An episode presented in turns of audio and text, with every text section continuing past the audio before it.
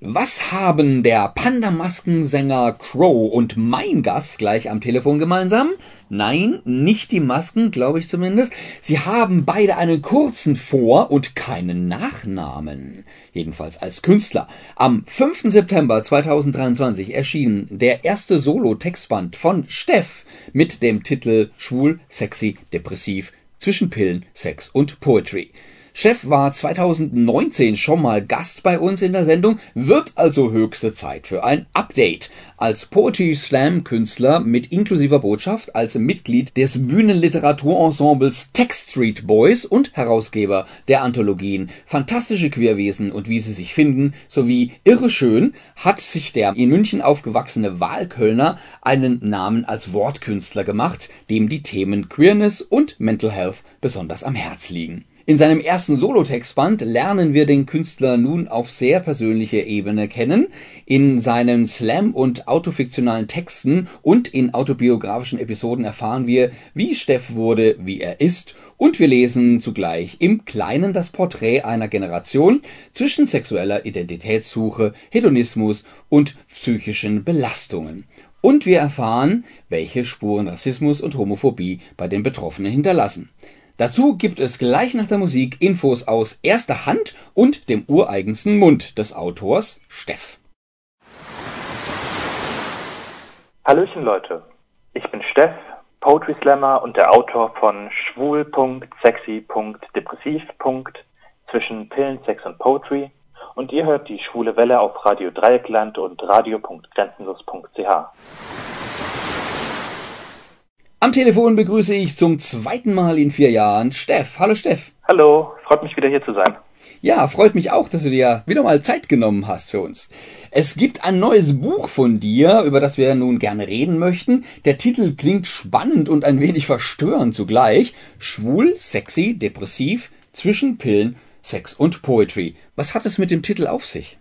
Verstörend ist äh, ein schönes Wort in dem Kontext. Ich habe, bevor ich das Buch an den Verlag geschickt habe, äh, einen Freund mal reinlesen lassen und das war auch sein Feedback, verstörend. Und ich fand, damit kann man auf jeden Fall was anfangen. Im Endeffekt spiegelt der Titel meine Erfahrungen als junger Erwachsener wider.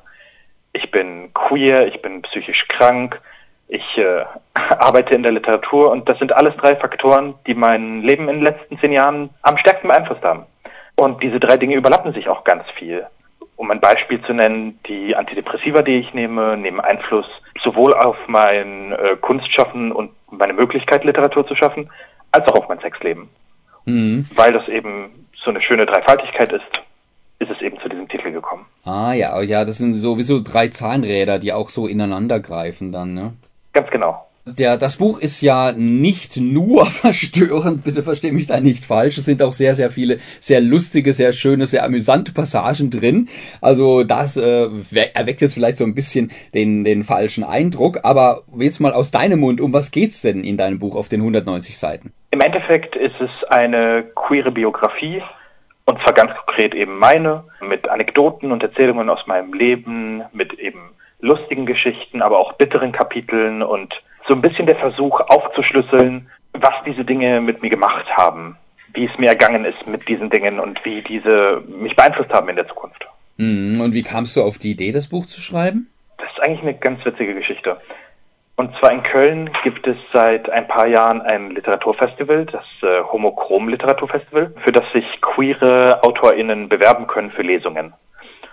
Und ich hatte einen Gedichtzyklus zusammengestellt für, äh, für diesen Anlass und dachte mir, ich bewerbe mich mal da drauf und dann musste ich äh, mir einen Titel überlegen und habe dann geguckt, okay, wie passen denn meine Gedichte, die ich da jetzt ausgesucht habe, zusammen? Was ist denn vielleicht das Überthema? Und ja, nach ein bisschen Überlegung bin ich dann eben auf schwul, sexy, depressiv gekommen.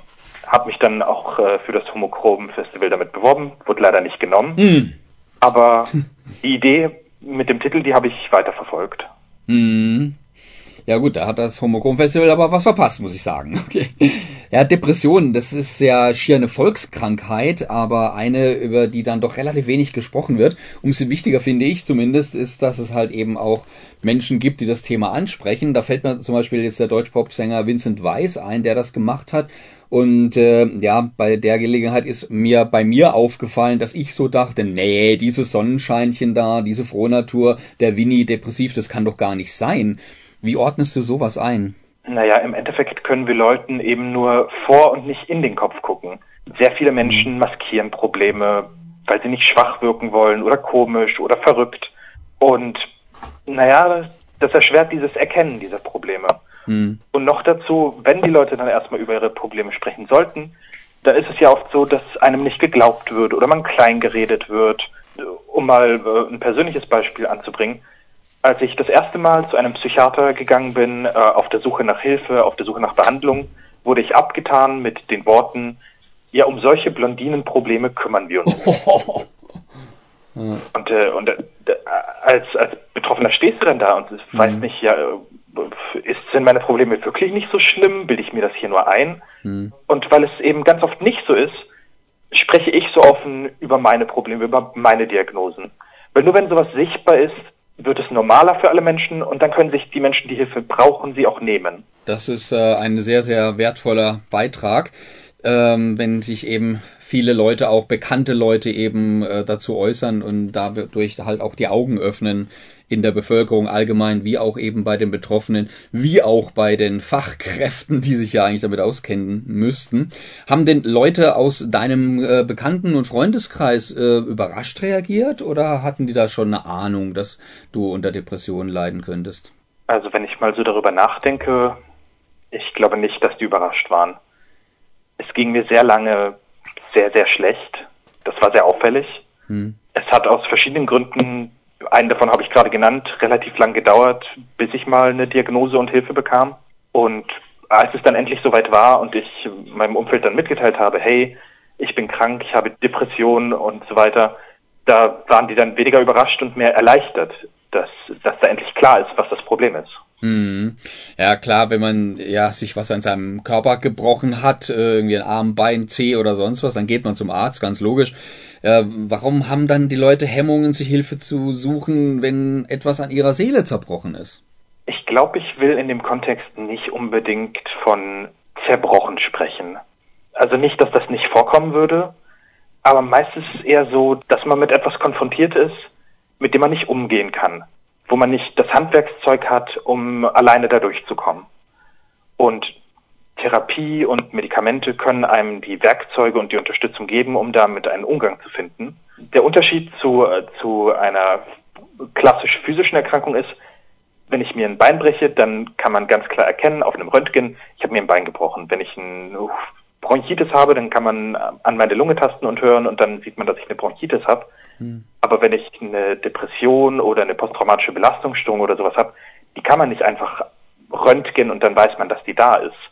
Man kann nicht ein äh, genau benennbares Symptom äh, beschreiben und dann wird einem gesagt, ja, genau das ist es. Es ist ein Prozess, das rauszufinden.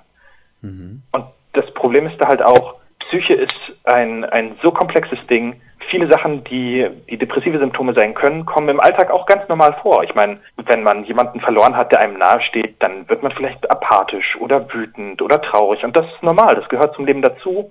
Man muss halt dann eruieren, wann ist es zu viel? Wann, wann wird es krankhaft? Wann wird es störend? Wann leidet man darunter? Hm.